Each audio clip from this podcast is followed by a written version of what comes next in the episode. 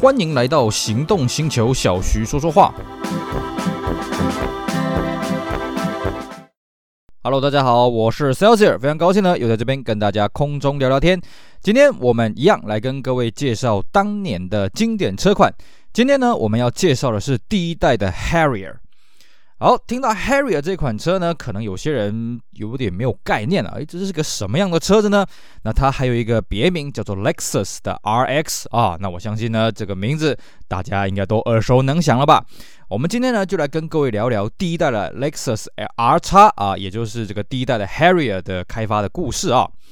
那么 RX 这个车子啊，从它一开始发表了之后呢，就立刻成为 Lexus 的销售最大宗的车款了啊。这个记录呢，一直要到 NX 出来了之后呢，才被 NX 给取代掉。所以呢，这款车算是 Lexus 一个非常重要的作品。那我们一般呢，在海外市场会觉得，哦，这个 RX 呢，它算是台高级车，这个经理主管级的车子了啊、不过很多人不知道，其实 Harrier 这个车子，诶，从第二代开始，它在日本呢，就算是一个妈妈妈的买菜车了啊、就算是一个很普通的一个家庭主妇用车。所以呢，当年呢，有一些日本车友来我们台湾观光的时候呢，就觉得，哎呀，为什么你们都把这个 Harrier 这种车子当成高级车在开呢？他们有点搞不懂了啊、但是不管怎么样呢，这个车子它的确它在日本的定位跟在海外市场的定位呢是不大一样的。那我们今天呢就来跟各位聊聊 Harrier 这款车它在日本啊，还有它在海外这个 Lexus RX 的一些故事啊。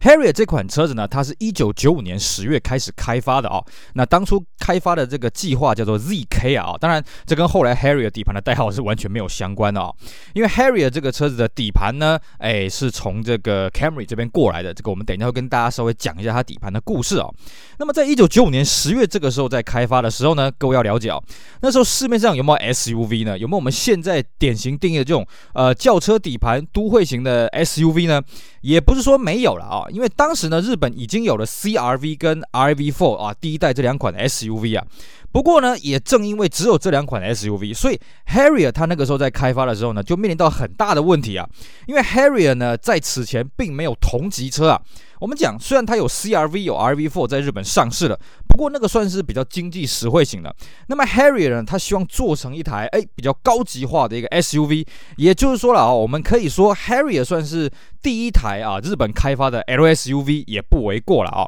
那么为什么取名叫 Harrier 呢？那么 Harrier 它的一个形象就是一只老鹰嘛啊，所以呢，在日本的这个专属 logo 呢，也是一只老鹰啊，一个 S 型的一个鹰头的一个造型啊。当然也很好玩哦。Harrier 这个车子虽然呃，它的本意是一只老鹰啊。不过呢，Harrier 在日本上市的时候呢，它的电视也好，它的平面广告也好呢，呃，是找了一个狮面人啊来来扮演这个角色，等于找一只狮子来扮演一只老鹰了啊，相当的有意思啊。这个我们等一下会跟各位聊到。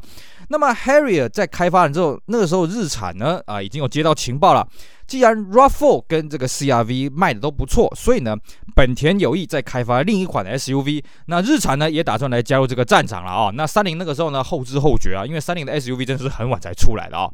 那么那个时候呢，其实呃，丰田它也不是很清楚到底日产跟本田要开发一个什么样的 SUV 啊。当然后来我们从这个证据这样在啊，我们从这个事实去反推了。那时候本田要搞的 SUV 呢，应该就是第一代 HRV。那你上要搞的 SUV 呢，应该就是第一代的 X-Trail 了啊。当然这是我们事后诸葛亮的讲法。以 Harrier 当初在开发九五年年底那个时候呢，丰田只是知道风声了。不过呢，在此同时呢，也有风声传出了。宾士也要推出一款这个 SUV，就是后来的 ML Class，而且呢，那时候的消息已经指出呢，ML Class 呢，它要做一台当然是豪华嘛，因为毕竟是 Benz，可是它是有大梁底盘的这种啊、越野型的车身啊。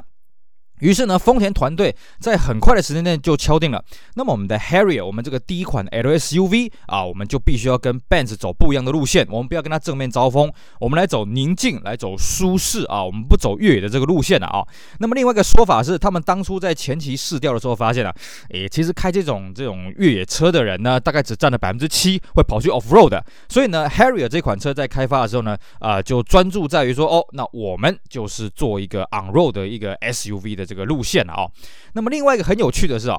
这个 Harrier 的开发的部门呢，是在 Toyota 的第一开发部门啊。那这边跟大家介绍一下，其实呢，它在第一开发部门呢，这算是创了 Toyota 的一个记录啊。Toyota 本来的开发部门有三个啊。第一开发部门负责前轮前置引擎后轮驱动的 FR 的车子，第二开发部门呢负责 FF 的车子，第三部门呢，负责开发的是这个商用车，还有这个 RV 车型了啊，也就是所谓的这个休旅车。哦，那么。我 Harrier 这个车子啊，我们看到第一代 R 叉，它算是一台前驱车变成四驱车嘛啊，呃，就是说它是一个 Camry 底盘的。那为什么会跑去第一部门呢？首先第一个啊，Toyota 觉得这台车子应该要做一个 LSUV。那么第一部门呢，长时间啊，它都是开发 FR，那就是高级的这个轿车嘛，所以第一部门呢，它比较有高级车的这个开发经验。第二个是什么呢？其实啦，很早以前 Harrier 那时候刚在这个概念提案的时候呢，有人希望它可以从 Aristo 啊这这款这个就第一代的 Lexus GS 啊这款车去衍生出修旅车的版本啊。当然，很快的就基于成本的考量呢，被打枪。那最后呢，是学着 RAV4 那样子，从一般的轿车 FF 的轿车呢来衍生了啊。再加上呢，当时第一开发部门呢，并没有什么海外合作的案子正在进行，而且第二跟第三开发部门呢，又忙得要死。那时候有一堆新车型要开发，毕竟呃，FF 化啊是一个趋势，那么呃，修理车也陆陆续续出来了，所以呢，这样子交呃这样这种种因素交错之下呢，就让这个第一开发部门啊、去负责了这个 Harrier 的开发了啊。那么另外一方面，我们刚刚讲到这个 Harrier 这款车子，它不只是在日本国内当当地上市啊，它也是考虑到这个海外的这个市场，所以呢，在开发的过程当中呢，也有这个加州的 Kelty 来参与啊，跟这个呃 GS 当初在开发的时候是差不多的了啊。但是蛮好玩的是什么呢？这个外观呢，既然是面向北美市场，所以外观有两边啊一起来这个竞赛了啊。那么外观呢，他们一开始设计的语言就是希望结合越野车的粗犷，还有高级车的质感。哇，这个讲的是很容易啊，这画出来真是有点困难了啊。那最初它的草稿呢，是从这个五门的旅行车下去衍生出来的这个加高底盘的这种概念了啊。那么加州的这个 Kelty 呢，是在中间的阶段呢才加入这个范围啊，加加入这个比稿的这个范围的了啊。那么加州这边设计的稿子呢，很有美国 SUV 的风范啊。比方说呢，它的这头灯跟这个水箱罩中网是连在一起的啊。然后呢，这个水箱罩也是做这个直瀑镀铬的了啊。甚至呢，到后期的时候呢，这个 Kelty 的提案还加入了类似像第二代 GS 三百这种复合型的双尾灯了啊。那于是这样比较起来，大家还是觉得，嗯，好像还是头塔自己啊，日本这边设计的案子比较好了啊。所以呢，外观由这个头塔这边啊所主导的外观案啊这边脱颖而出啊。那么至于在内装方面呢，为了要呼应它外观的这种。这种特别性了哦，怎么讲它特别性呢？其实各位你看哦，我们现在 SUV 真是满街跑了哦，可是你会发现哦，很多 SUV，尤其是这个品牌的第一款作品呢，它基本上就是把轿车的车头搬到修理车车上，就这样啊。你看那个 Jaguar 的那个什么呃 F-Pace 啦，Maserati 的 Levante 呀，啊 Porsche 的卡宴呢，基本上就是把它原本的产品的车头把它放大一点，把它丢上去。但是你看哦。R 叉它的车头跟车尾跟当时的 Lexus 基本上你找不到什么关联的哦，这个 Toyota 这个设计真的是不错了哦。那既然外观设计的比较大胆，那么中控台呢，它也做了一个比较大胆的设计呢，它走的是 M 字形的设计。那在这个这个排挡杆这边做的是一个 U 型的设计了啊。那么各位，如果你有接触过这个车，可以发现哦，这台车子没有做中央走道啊，不像 CRV 啊，标榜是哎我们有中央亲子走道。那为什么不做呢？Toyota 的说法是哦。为了要跟这个 MPV 做区隔啦，他们的意思说，这台车既然是做一台高级的 SUV、LSUV 哦，那我们就尽量把这个车子高级化啊、哦。所以呢，呃，这些 MPV 的因素我们尽量把它给拿掉。所以呢，它呃没有中央走道，呃，那么前面呢两个座椅都有这个独立的扶手，并且呢中央还有个大型的置物盒。那么在开发的阶段呢，一开始有人提案说，那我们是不是顺便把排挡杆呢弄在地上啊？这样子看起来比较像一台轿车。不过后来基于空间的运用，还有一些成本的规划呢，最后呢排挡杆是放在这个中控台的最下方，而不是放在地板上面了啊。这个也算是一个妥协。那么除此之外呢，还有一个内装一个社区的亮点是啊，设计的亮点是什么呢？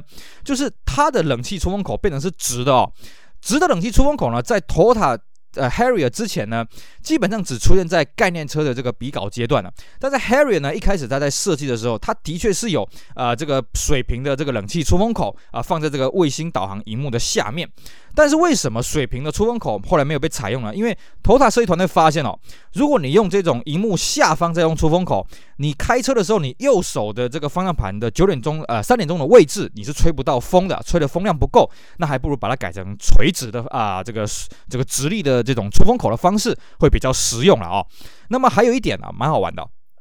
我们看到的在海外版的这个 RX 呢的车上的一堆木头嘛，那么在日规版的 Harry 呢，它也分两种版本，一个是有木头的，一个是这个雾银化的这个饰板。但其实啊，日规的 Harry 的木头是假的啊，这个日文叫做本木调 h o m o c h o。但是呢，在海外版本的 Lexus 这个是实木的啊，这也算是蛮特别的。那么至于呢，它的这个底盘方面，我们一开始有跟各位讲到，它最早呢有人说希望可以从 Aristo 这边去衍生过来，但很快因为成本的关系被打枪了啊。最后它的底盘呢是从这个 Goa Camry 啊，也就是所谓的这个 ACV 二十的九六年式的 Camry 这边衍生过来的了啊。但它的座椅的高度呢比 Camry 的这个座椅高度着座点高了二十公分啊，所以呢在视野设计上还有这个重心的设计上呢，跟这个 Camry 的设计呢是完全不一样的啊。那么另外一个为了考量到它的这个实用性，所以它的后座可以倾斜十八度，而且可以往前移啊啊。那再来就是为了强化它的底盘啊，据说啊，这个前面的侧副梁呢跟席耶纳是共用的，那后面的侧副梁呢还是跟这个九六年的 Camry 是一样的啊。在引擎阵容方面呢，日规跟海外的版本有点不大一样哦。我们知道海外的版本只有单一 RX 三百啊，就是 EMZ 啊 F1 啊，而且带有 VVTi 两百二十 P。但在日本呢，多了一个入门款的规格呢，是这个五 SFE 二点二了啊，这是前期的版本。那么在日规本身呢，还多了两个不同的衍生款式啊，除了 Harrier 基本款以外，还有所谓的 S Package 跟 G Package。那 S Package 呢，它当然就是啊，比较强调的是这个这个运动方的配备啊，所以它有 JBL 音响，有尾翼啊，HID。UV 玻璃，呃，金属饰板，然后这个手套箱的六片 CD，雾灯前扶手，同色挡泥板。那么另外一个是强调比较豪华的呢，那是 G Package，它有电动椅啊，然后它的木纹呢也稍微多了一点。那一样有手套箱六 CD，雾灯前扶手，还有同色挡泥板。那不管是哪一款车呢，它电子恒温都是标配的啊，以强调它的这个高级车的这种特性。那至于它的这个车型，在日本呢有所谓的前驱跟四驱了啊。那在海外地区就要看啊，有些地有些市场有供应前驱，有些市场只供应四轮传动。那 Harrier 这个车子呢，在日本当地的售价其实没有很贵啊，最便宜的二点二的这个前轮驱动版呢是两百三十九点五万日币啊，那最贵的四轮驱动呢是三百零五。呃，三百零八点五万啊，最贵的这个三点零的四轮驱动，所以呢，其实这样算起来，呃，也没有到很贵的一个价格了，大概就是比轿车稍微贵一些而已。而且呢，在日规它有七种颜色啊，除了红色以外呢，都是双彩车色啊。它的这个用意当然是强调它的高级了，因为 Toyota 当初在开发的时候呢，啊，它面向的客户是什么呢？其实啊，对 Toyota 来讲，这是一个很头痛的问题。首先，第一个，Toyota 此前只开发过 RAV4，可是我们刚刚讲过了。它 Harrier 这款车，它是属于第一设计部来开发的，也就是它是第一设计部第一台去开发的 SUV 啊，所以这个车要怎么去设计呢？嗯，的确是大家都前无古人后无来者啊，不是后无来者，前无古人啊，所以大家都在摸索。第二个就是它目标的客户要怎么去定定呢？后来 Toyota 在开发的阶段呢，他们就讨论出来，哦，我们的目标客户呢，就是要锁定这个 Mark Two 啊，Mark Two 这款这个 Toyota 啊，日本很畅销的一个这个中型的轿车的这个客户，他们在换车，或者呢是对四轮驱动。啊，有需求，但是对现行的产品不满的人呐啊，那么那个时候呢，他定出的月销目标其实也不低啊，月销目标是五千的啊，这个相当的厉害。那既然呢，他要强调它的高级的质感，所以我们刚刚有讲过啊，它的行销宣传上面呢是找了一个这个狮面人啊，一个公司的头啊的一个人，那么开着这个 Harrier 啊，搞得很高级，然后呢标榜它叫做 Wild but Formal，而且呢这个 slogan 呢一直用到后期还是用 Wild but Formal，只是后期的行销呢已经把这个狮面人把它给拿掉了啊。那么在日规方面呢，两千年推出了一次小改款啊，哦，那么小改款的重点在于说，除了入门款以外呢，都有配上 HID 了啊，而且后面入门款呢也有一款这个特仕车啊，Prime Selection 也有这个 HID。那么另外一个呢，是我们刚刚讲到，它前期呢分成 S Package 跟 G Package。那么 G Package 呢，后来呃，对不起，S Package 后来在小改之后改成叫做 IR Version 啊，哦，IR 的意思叫做 Intelligent Rapidity 啊，哦，这个有点难念。那 IR Version 呢，它其实有有点像我们海外的这个这个特试车了啊，哦，怎么讲呢？它是配欧规的悬吊、运动方向盘，然后这个其他就跟这个 S Package 差不多了啊，什么 JBL 啊、银色饰板啊、UV U UV 玻璃啦、尾翼啦，哦，那一个特色是什么呢？IR version 呢，它的头灯呢是略带熏灰的这个反射罩了哦。那么与之相较呢，G package 还是留下来啊，G package 一样是有木纹呐，那多了这个皮木方向盘啊，真皮木纹排挡头啊，但它的头灯罩呢是略为偏绿的这个反射罩了哦，这个是比较特别的一个地方。那么在小改之后呢，还有一个重点啊，是日规的入门版本来是二点二五 S 的引擎，但是小改之后呢，改成二 AZ 二点四啊，就是后来 Camry 配的这一颗引擎，而且还有 VVTi。那么在车色上面呢，它为了要让它的这个车子的销量哦更广一些，因为那个时候其实哎这个 Harrier 也好了，R 叉也好，那时候销量已经不大行了哦，所以呢那个时候它把车色做了个调整，呃车色呢七种，但是呢只有三款颜色是原本的颜色，其他的都做了一些微调。调取消了红色跟绿灰啊，那么其他的颜色呢？啊，它有新增了这个呃这个蓝灰、银灰跟白灰啊。那么其他的颜色做了一点微调，这用意就是不要让它这个车子这么让人家觉得高不可攀啊，有这个用意。那当然了，这个小改之后呢，这个售价也稍微的涨价了一些了啊。普遍我们看到大概是涨了一成，呃，对不起啊，没有到一成那么多了哈，略微涨了一点。比方说呢，呃，这个最入门的二点四呢是二百四十四点五万，那最顶级的三点零零 G Package 四轮传动版呢，